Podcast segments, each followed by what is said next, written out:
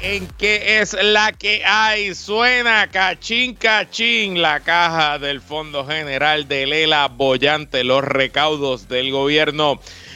Eh, conversamos con la secretaria de la Fundación María de Los Ángeles que se dedica a atender a la población con discapacidad funcional y nos habla de un evento que celebran este fin de semana pica y se extiende proceso criminal contra Wanda Vázquez, Julio Herrera Berutini y Mark Rossini.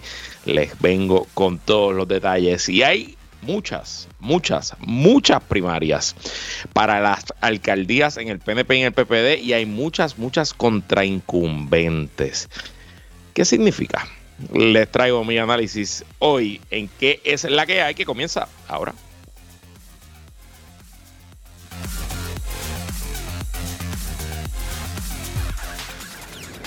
El análisis más potente y completo comienza ahora. Luis Herrero llega prendiendo fuego a los políticos y figuras que se atreven a dañar el país. Radio Isla 1320 presenta ¿Qué es la que hay? con Luis Herrero.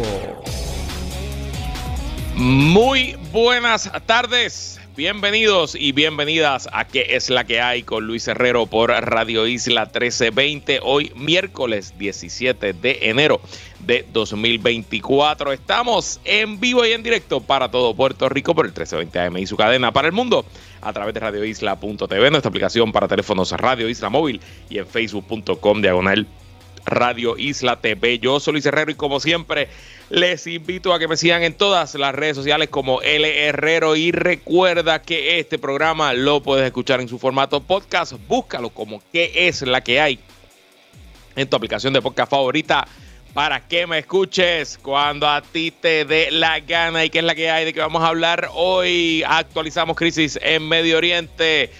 Suena y suena la caja de Lela por las nubes, los recaudos del gobierno. Conversamos con la secretaria de la Fundación María de Los Ángeles sobre evento este fin de semana. Pica y se extiende. Proceso criminal contra Wanda Vázquez que tristemente no será antes de las elecciones. Muchas, muchas, muchas, muchas, muchas primarias contra alcaldes incumbentes tanto en el PNP y en el PPD. ¿Significa algo? Hmm. Eso, con eso cerramos el programa en el último segmento. Pero bueno, antes de ir a los temas, algunos asuntos de interés. Debe estar gozando Manuelito donde quiera que esté, porque entiendo que hoy aquí está en cabines Alex. Anoche, los gigantes de Carolina empataron la serie final de nuestro béisbol invernal de la Liga Profesional Roberto Clemente cuando le dieron una pela hay que decirlo porque las cosas como son, como dice el nuevo programa en la colega Estación Noti eh, los gigantes que fueron al Solá, yo no estaba allí obviamente, pero me cuentan que habían como 50 fanáticos de los gigantes en Cagua y que el resto, que el Solá estaba completamente vendido, lleno a capacidad, eran fanáticos criollos. Eh, y callaron a la fanaticada temprano porque ya en la cuarta entrada Carolina llevaba una ventaja de 10 a 1. De hecho, en esa cuarta entrada que yo estaba aquí en el hogar durmiendo a la niña y me estaba escuchando el juego con, mi, con mis audífonos. Em, en lo que yo dormí, en lo que la nena se durmió, Carolina le metió siete carreras. O sea, del 3 al 10. Eh, y ya cuando la niña se durmió, eh, fue un jonrón, la décima carrera, bueno, la carrera 8, 9 y 10, fue un jonrón del noveno bate de Carolina, eh, Devin Núñez, si no me equivoco, que es el apellido, o Devin Díaz, no recuerdo bien. Em, y ahí yo dije, ya, no, hay, breaks. Cuando el noveno bate te mete un jonrón de, tres carreras, tú sabes que la cosa no te va a ir bien. Así que lo importante es que con esa victoria se empata la serie y esencialmente tenemos serie nueva. El que gane tres de los próximos cinco partidos se convertirá en el campeón de nuestra liga invernal. La acción continúa esta noche cuando los criollos visiten a los gigantes de Cagua en el estadio Roberto Clemente de la ciudad gigante. Y en buenas noticias para la economía y el turismo puertorriqueño, la línea aérea Frontier anunció que continúa expandiendo sus operaciones en Puerto Rico y que ahora tendrá una base para una tripulación. O sea que dormirán en Puerto Rico, siempre habrá una tripulación disponible, eh, obviamente para hacer los turnos, para cualquier tipo de emergencia. Y eh, esto pues probablemente es el primer paso a que Frontier continúe expandiendo sus servicios en el país. Y quizás gente que me está escuchando por ahí dice contra Luis, pero Frontier, eso es una línea aérea de descuento, ¿por qué no traemos a Air France? Y bueno, yo lo que les digo es que hay espacio para todos y mientras más vuelos, más conexiones aéreas hayan, eso implica mejores conexiones para los puertorriqueños y las puertorriqueñas porque la entrada de Frontier baja el precio de las demás de las rutas de las demás aerolíneas que compiten por esas mismas rutas y adicional también representa más turismo, más inversión y recuerden, como siempre les digo, que el turismo se considera como exportación. O sea, que es una industria que crea valor añadido porque es dinero que estaba turista aterriza en Puerto Rico y empieza a gastar y a pagar IBU, el dinero que se queda en Puerto Rico. Y hablando de dinero, hoy en la colega estación eh, WKAQ, eh, eh, discúlpeme que me llegó un mensaje aquí. Eh, la colega WKQ, el eh, director de finanzas y cuñado del gobernador Pedro Pierluisi, Andrés Guillemar, se entrevistó con Rubén Sánchez y hablaron de distintos temas. Él estaba allí más para hablar del informe de Jennifer González y las multas y el dinero que tiene que devolver, pero eh,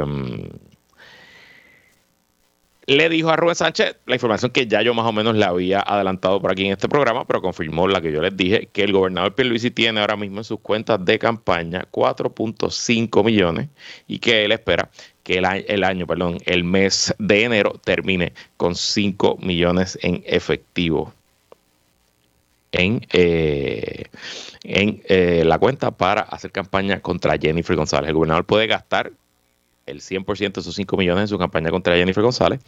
Y si algo yo aprendí temprano en las campañas políticas, que el pecado capital que puede hacer una campaña política es que llegue el día de elección y usted le quede dinero en caja. Usted lo va a gastar todo y recuerden que el gobernador tiene esos 5 millones y podrá levantar de aquí al día de la primaria unos cuantos millones más. Así que Jennifer González está en una situación bastante complicada. Veremos cuáles son los números de ella. Eh, creo que todavía no ha radicado el informe al 31 de diciembre. Entonces quiero hacer una aclaración, pero a la misma vez actualizar la crisis en Medio, Oriente. Ayer les conté que eh, Irán había hecho ataques eh, con misiles y bombardeos en territorio kurdo en el norte de Irak y Siria, esencialmente en las partes de Kurdistán. Eh, y había hablado un poco que la justificación que había dado el gobierno iraní, pero eh, me faltaron dos detalles muy importantes. Y es que no solo atacó en el norte de Irak y en Siria, es que también atacó en Pakistán. Eh, Pakistán hace frontera con Irán y esencialmente eh, Irán acusa a Pakistán y este es el segundo detalle que eh, olvidé ayer compartir y que yo creo que no hemos hablado de este tema.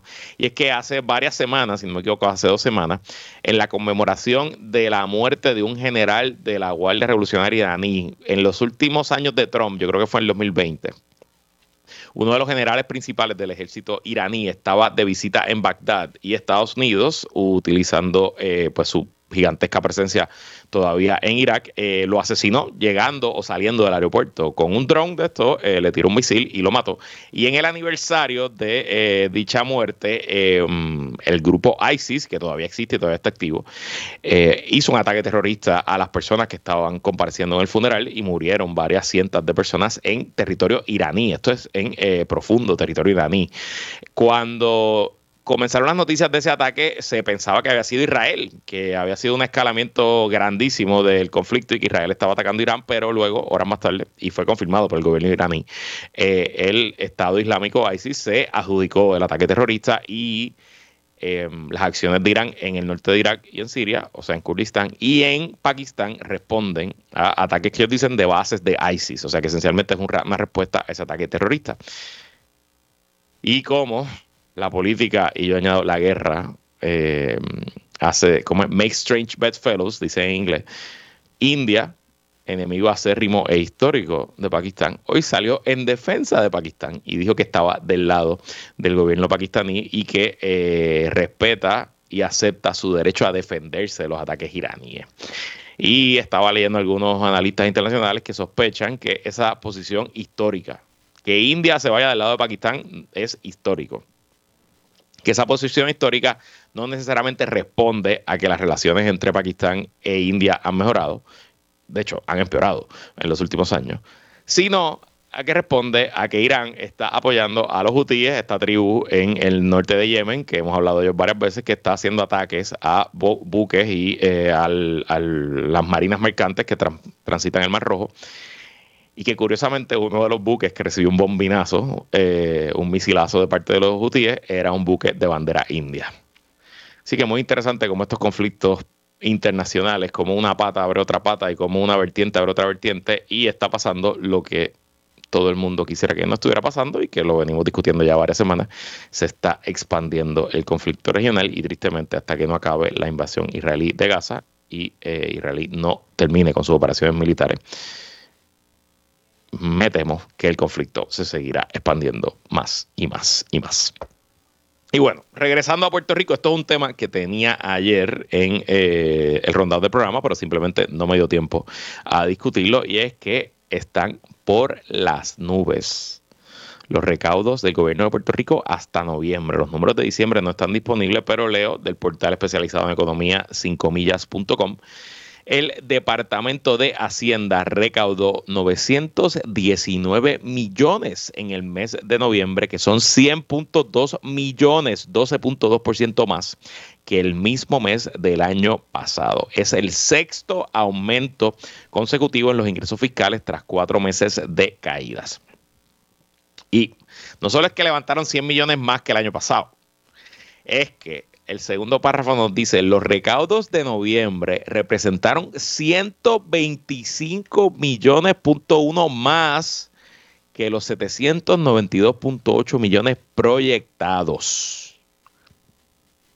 O sea, que la Junta de Control Fiscal y la legislatura, no sé si el presupuesto actual, sí, yo creo que este presupuesto lo pasó la legislatura con el aval de la Junta, pero entiendo que sí, que no estamos en un presupuesto que la Junta impuso. Bueno, no, no es tan importante.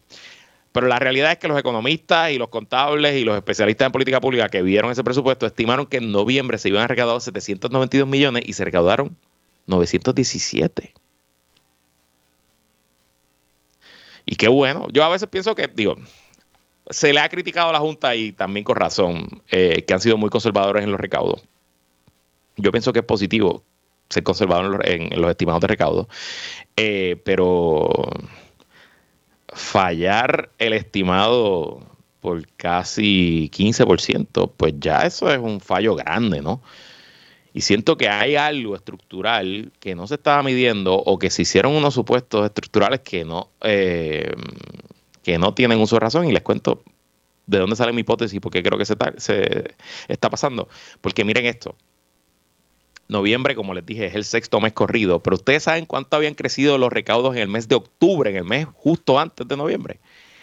41.7%.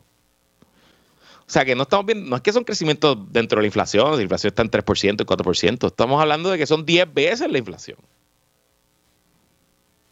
¿Y por qué? En los primeros 11 meses del año, Hacienda ha recaudado 11.962.8 millones, que es 3.6% más que el mismo periodo del mes del año pasado. A mí no me gusta esa comparación porque es año natural en vez de año fiscal. Pero importante, le estamos dando los números hasta noviembre. El mes de diciembre es un mes importantísimo, los recaudos del gobierno. Yo creo que no es el mes que más se recauda, el mes que más se recauda es abril pero debe ser diciembre, el segundo mes, sobre todo en IBU, por las navidades y todas las ventas que se dan. Pero si en noviembre creció tanto, pues debemos esperar, debemos pensar que eh, en diciembre también crecerá un montón. Eh, entonces, aquí es que quiero eh, que paremos un momento porque la, la, periodista nos añade un poco de contexto que pudiera explicar este aumento de recaudo. Dice, los ingresos del gobierno han crecido impulsados por un aumento en los impuestos que pagan las corporaciones, a medida que se va eliminando el régimen contributivo de las compañías foráneas y se acogen a la ley 52 del 2021. Y recuerden que aquí está pasando algo que es que eh, por cambios a la ley federal y la manera en que tributan las empresas foráneas en Puerto Rico, recuerden que ahora, eh, y se están escuchando por ahí, es que eh, tengo una invitada especial, estoy desde mi casa y tenemos una invitada especial hoy aquí, si quieres traerme un rato, yo la puedo tener aquí conmigo. Eh,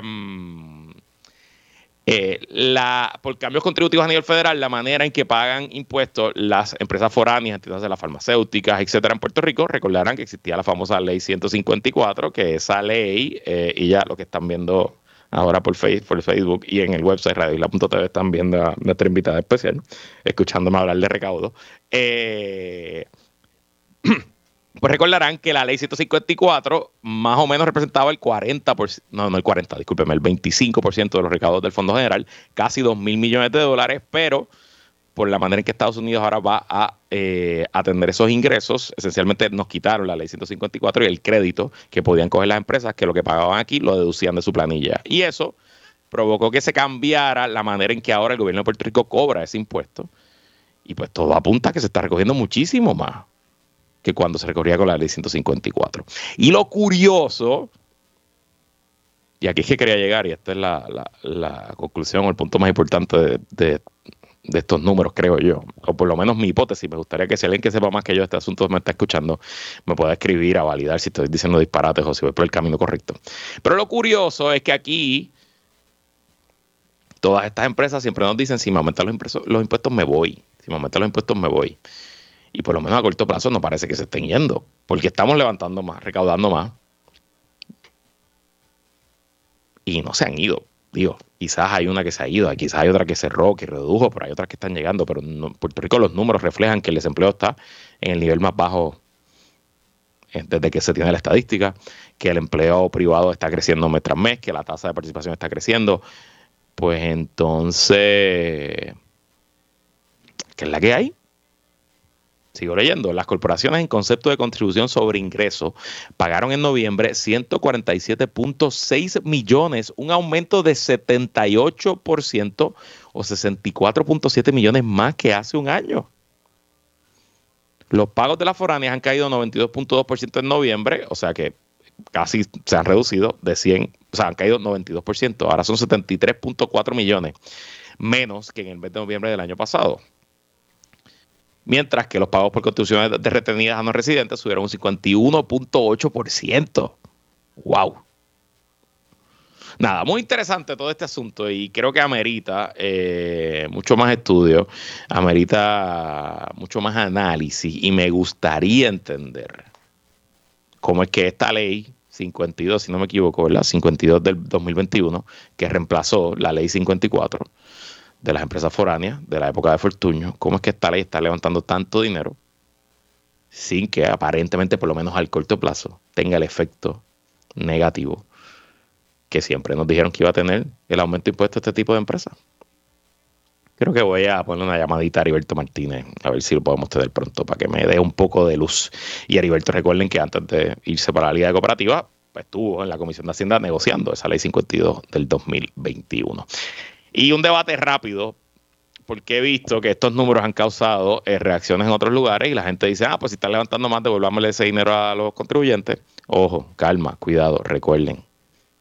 Estamos en tiempos de vacas gordas y lo prudente no es pensar que todos los años vamos a levantar esta cantidad de dinero, es pensar que este año es una excepción y que busquemos qué hacemos con esos chavos, ya sea cubrir necesidades imperiantes como obra permanente, hacer justicia salarial donde se puede, el problema serio, y obviamente no malgastarlo. Pero como siempre trato, en este programa tratemos de no ser eh, superficial en, las soluciones ni en el análisis, mucho menos caer en clichés o generalidades. Estamos por un momento de vaca gordas que no habíamos visto en casi 20 años.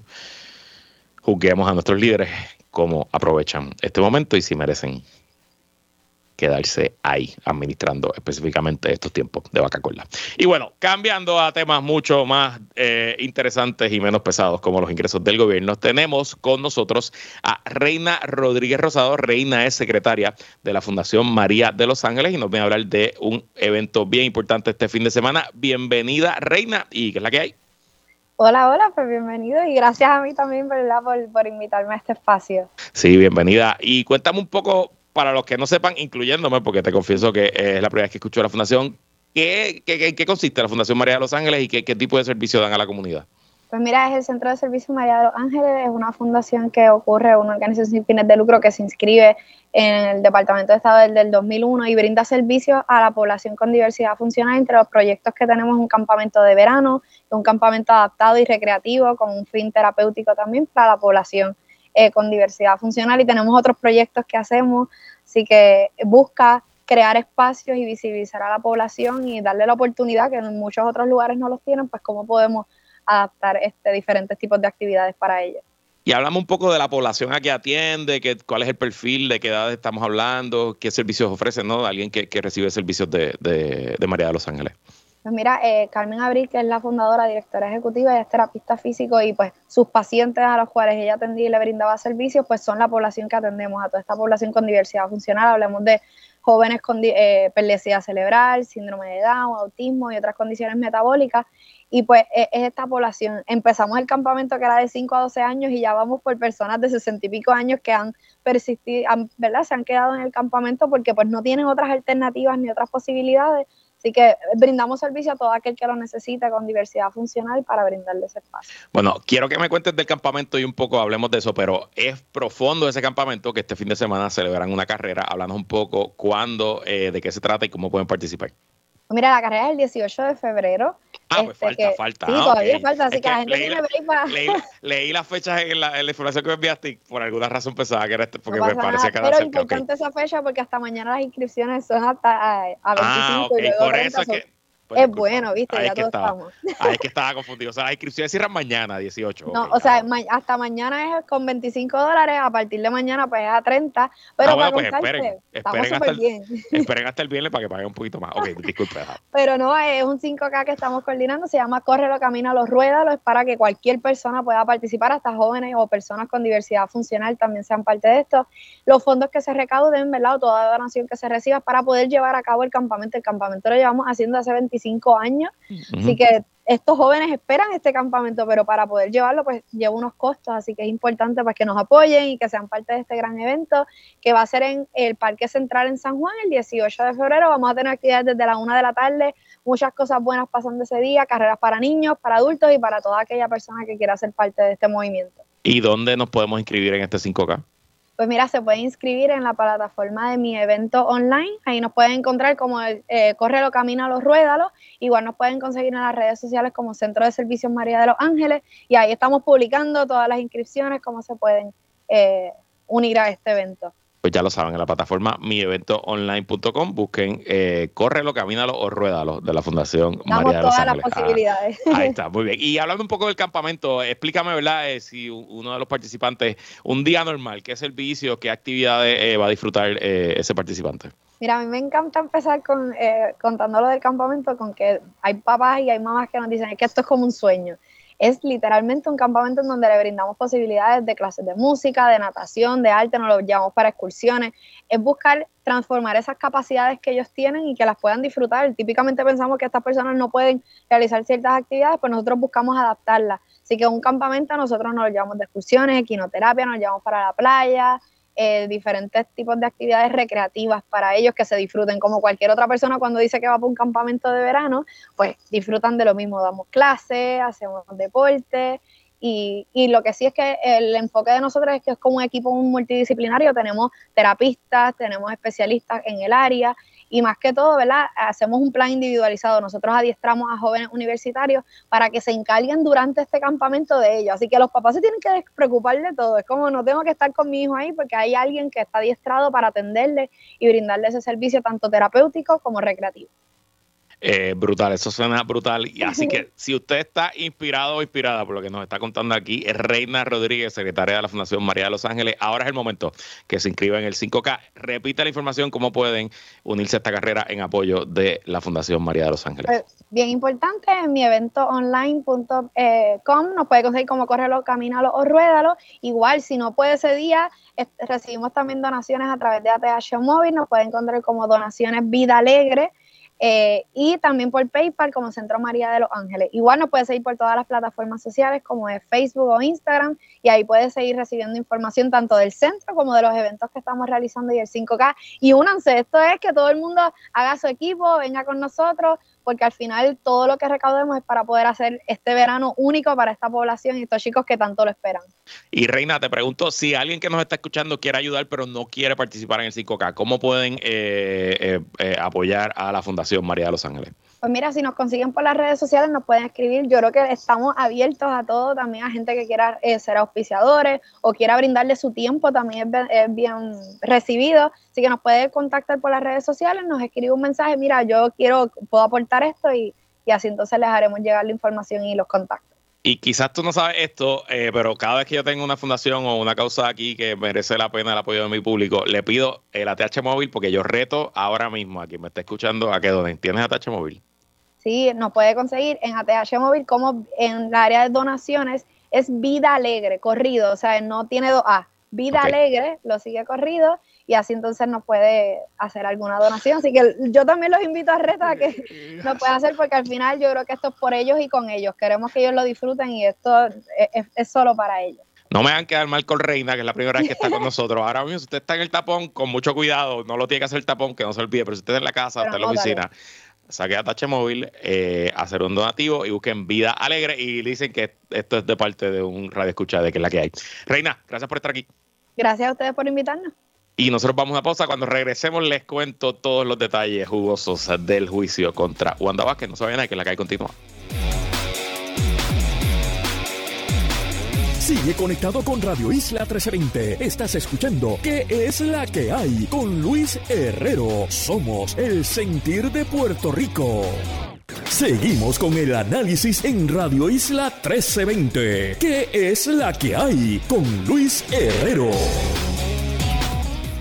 Bueno, eh, si hay alguien en la audiencia que me está escuchando que está en el negocio de producir guiones y series para Netflix, se puede robar esta idea. Creo que el juicio y el caso criminal contra Wanda Vázquez, Julio Herrera Berutini y Mike Rossini pudiera ser una gran película, una gran serie, un gran thriller, porque oiga, aquí hay de todo. Aquí tenemos banqueros internacionales, aquí tenemos transacciones a paraísos fiscales, aquí tenemos informantes del FBI que trataron de dejar de ser informantes del FBI una vez uno de los acusados trató de sobornarlos. Tenemos una abogada que probablemente sea demandada porque estuvo jugando para los dos bandos a la misma vez. Eh, tenemos intriga, traición, millonarios y billonarios. Honestamente, hay de todo y vamos a tratar en los 10 minutos de este segundo segmento eh, un poco eh, desmenuzar la información que eh, surgió a Lucil ayer, porque ayer se llevó una vista de estatus en la sala de la jueza Carreño Gol, que fue la misma jueza del caso de Tata Charbonnier. En el Tribunal Federal eso es una, una, lotería, los casos van asignándose según llegan, según la lotería, así que eh, aquí la jueza o tuvo la buena o la mala suerte de que le tocaron los dos casos. Eh, y como siempre, utilizo el artículo del licenciado y periodista Oscar Serrano del periódico digital Noticel. Lo uso como mi fuente principal de información para lo que voy a caer. Lo primero, es que muy triste para todos los analistas políticos y creadores de contenido para los medios el juicio no se va a llevar a cabo antes de las elecciones. Yo les había dicho la semana pasada, mientras cubríamos el juicio de Tata Charbonnier, que eh, este no iba a ser el único juicio político del año, que íbamos a tenerle la gobernadora, ex gobernadora, que estaba calendarizado para marzo, pero simplemente eso no va a ser posible. Eh, los abogados de Wanda Vázquez quieren que el juicio se vea este año, los abogados de Julio Herrera Brutini dicen que es imposible y esencialmente la razón por la cual estos abogados argumentan que es imposible que el juicio se vea rápido es que hay más de 3 millones de páginas de evidencia y que por lo menos la queja ayer en sala, él, eh, se quejan los abogados que el gobierno, la fiscalía ha sido mm, chapucera a la hora de entregar los documentos, que lo que le han entregado es un reguero de papeles, que los papeles están repetidos, que están mezclados, que no hay un índice, no hay un apéndice, no hay una manera fácil de navegarla. Y aunque como ustedes bien saben, yo soy abogado, pero no litigo y no practico el derecho a hacer Hago algunas cositas pequeñas, pero no litigo hace más de una década. Eh, no estoy al tanto ni al día de los procesos, ni de las tecnologías, ni de los servicios de cómo funciona el Discovery en el Tribunal Federal. Pero de lo que leo y ve, y sobre todo comparándolo con el caso de eh, los casos contra Donald Trump, el fiscal Jack Smith, el fiscal especial que investiga Donald Trump, eh, él va above and beyond. Él, da la milla extra para entregarle todo a la defensa del presidente, súper organizado en sistemas electrónicos de descubrimiento de pruebas, porque quiere evitar este tipo de argumentos de la defensa. Así que no sé si la fiscalía está aquí siendo un poco mm, arriesgada. Con esta manera creo que ameritaba el trabajo de que las cosas se entreguen bien organizadas para evitar estos tipos de argumentos.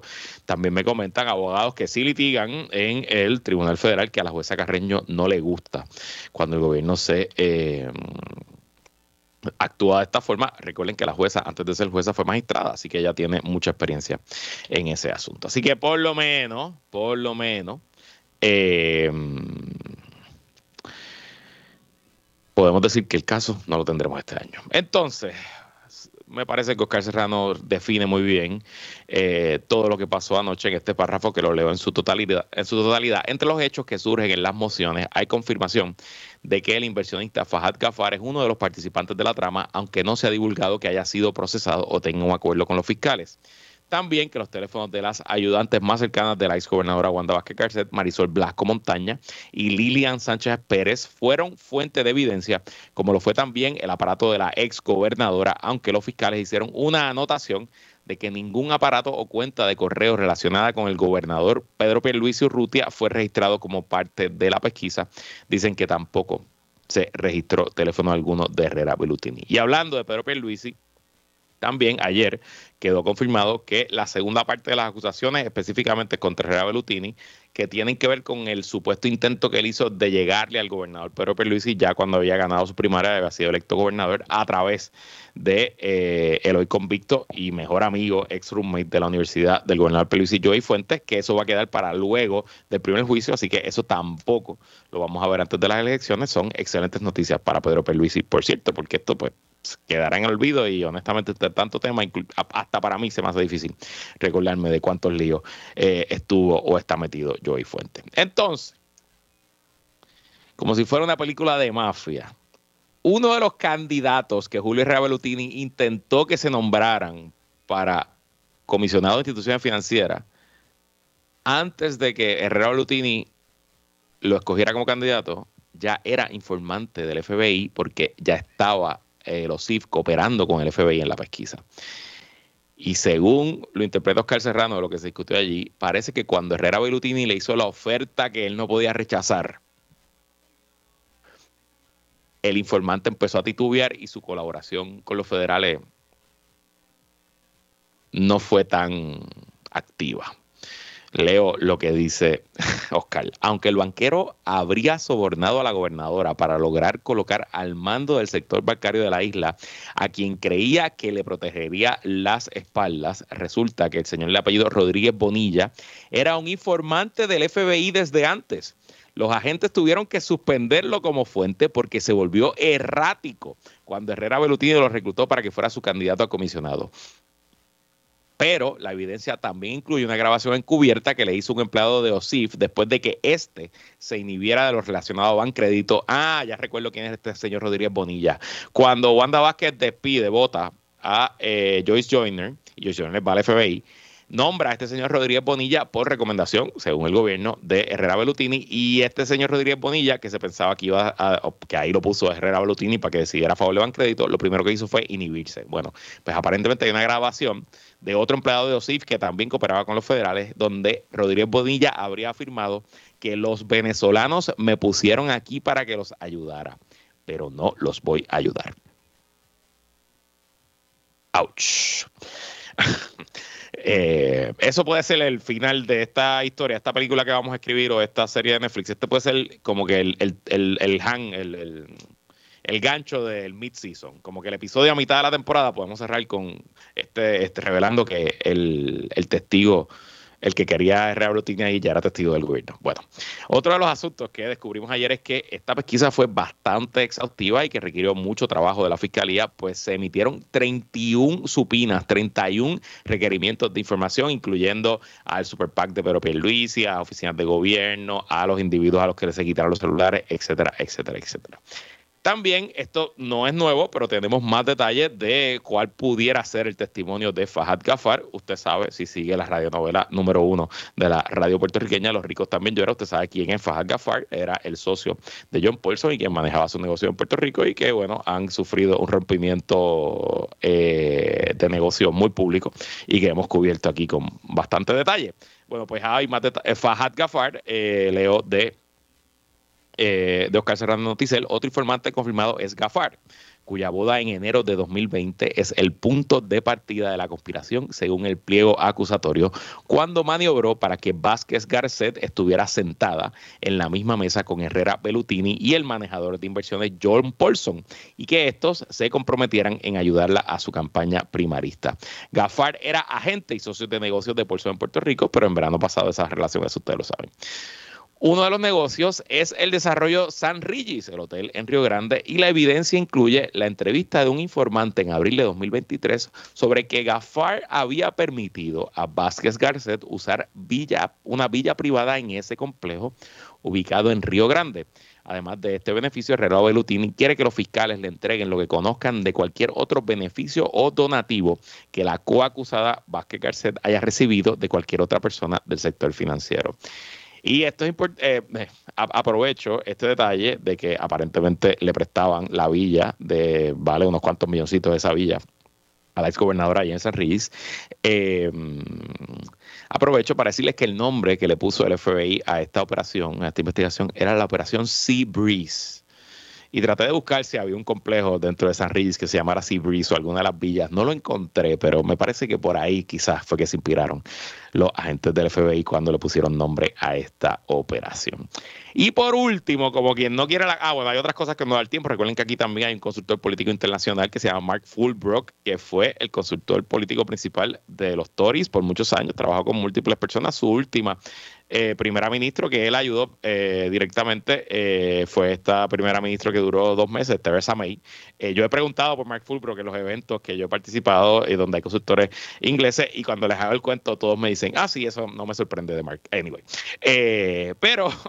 Como si fuera poco, también ayer le salió un chichón a la ex fiscal federal, hoy abogada criminalista muy prominente, la licenciada María Domínguez, porque leo de Oscar Serrano, en otras partes de los documentos queda claro que una de las personas de Bancrédito con las que el FBI habló era miembro de sus juntas directores y también que se habló con la ex fiscal María Domínguez Victoriano sobre la controversia que se podría levantar porque fue abogada de la testigo cooperadora y expresidenta del Bancrédito Frances Díaz Foses de haber, después de haber representado al banco en asuntos previos. O sea, María Domínguez era la abogada del banco y al momento que Frances Díaz Foses, que es una de las testigos estrellas que ya se declaró culpable en este caso y que sin su colaboración no hubiera sido posible eh, presentar acusaciones contra Wanda Vázquez y Herrera Bellutini, pues Domínguez abandonó el puesto como abogada del banco, y se fue a ser abogada de defensa de Frances Díaz Fosé.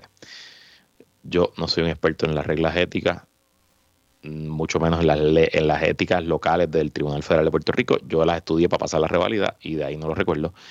Pero mi abuelo Salvador Acevedo Colón, que paz descanse siempre, me enseñó que, en las cosas de abogado, cuando usted algo le dé ese olorcito, que le levante la nariz, es mejor recusarse porque probablemente un conflicto hay.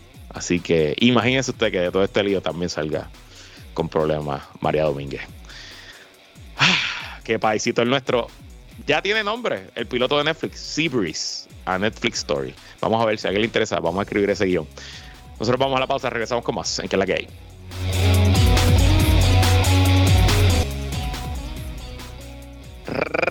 Regresamos. Oye, le gustó a la gente. Hay mucha gente apuntada para esta serie de Netflix. Ya aquí nuestro control Alex me dijo que le hace el storyboard. Así que ya tengo a Alex para el storyboard. Necesito un guionista. Yo soy productor ejecutivo. Vamos para encima, vamos para encima.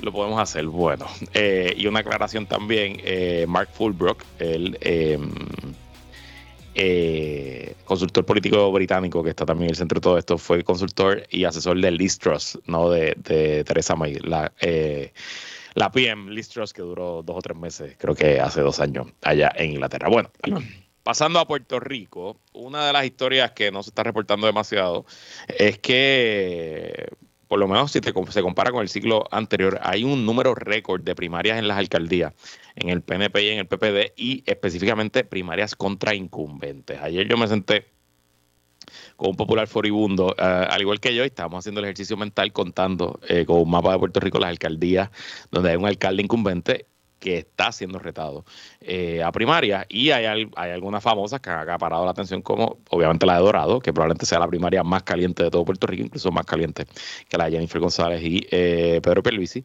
pero hay alcaldías que quizás usted no tiene el radar, como Vega Baja, eh, Atillo, estoy hablando del Partido Popular, Peñuela, eh, Sabana Grande, em, entre otros.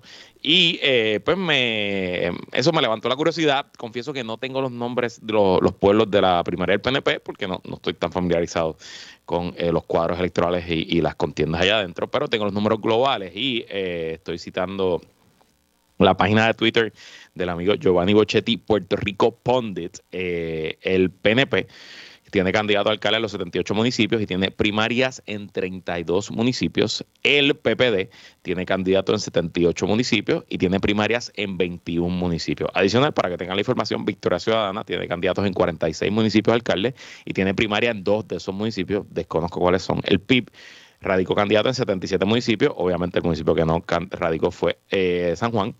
Eh, ahí que está la alianza. El Proyecto Dignidad tiene candidatos en 45 municipios y tiene dos primarias entre esos 45 y el, hay dos candidatos, hay, perdón, hay candidatos independientes a nueve municipios. Bueno, eso es el, panorama global en cuanto al PNP y el PPD. ¿Cómo compara 2024 con 2020? Bueno, en el PPD hay un número mayor de primaria eh, y esto es interesante porque eh, hay gente que es de la teoría que las primarias son buenas y que demuestran entusiasmo y que cuando hay más primarias pues hay más posibilidades de triunfo porque hay más gente que está dispuesta a tirarse al ruedo. Hay gente que eh, dicen que no, que las primarias son malas y que, y que cuando más primarias es un signo de que la cosa viene mal porque el partido se está quebrajando por dentro y está causando mucha lucha interna. Esas luchas internas no se van a um, solucionar, no se van a limar presas y el partido va a ir dividido.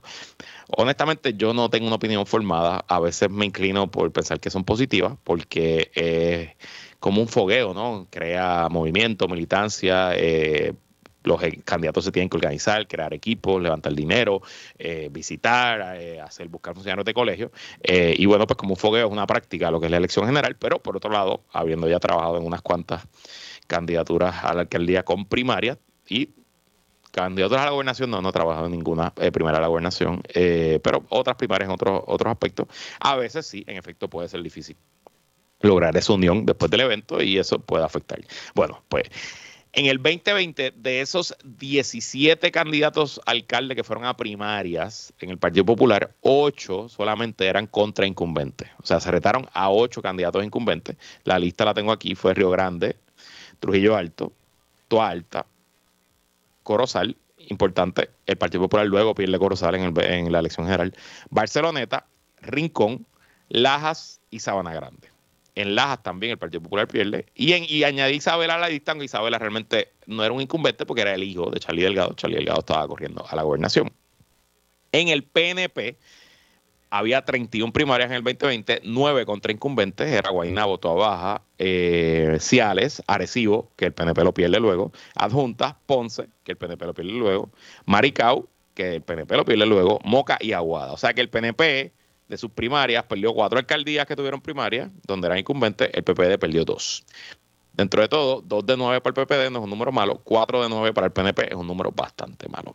En esta elección, el PNP más o menos se queda igual. Hubo 31 primarias a la alcaldía en la elección pasada, en esta hay 32 pero en el PPD aumenta sustancialmente de 17 a 21, o sea, hay primarias en más de la mitad de las alcaldías que, eh, perdón, no, discúlpeme, discúlpeme, estoy diciendo disparate. Hay 21 de 78.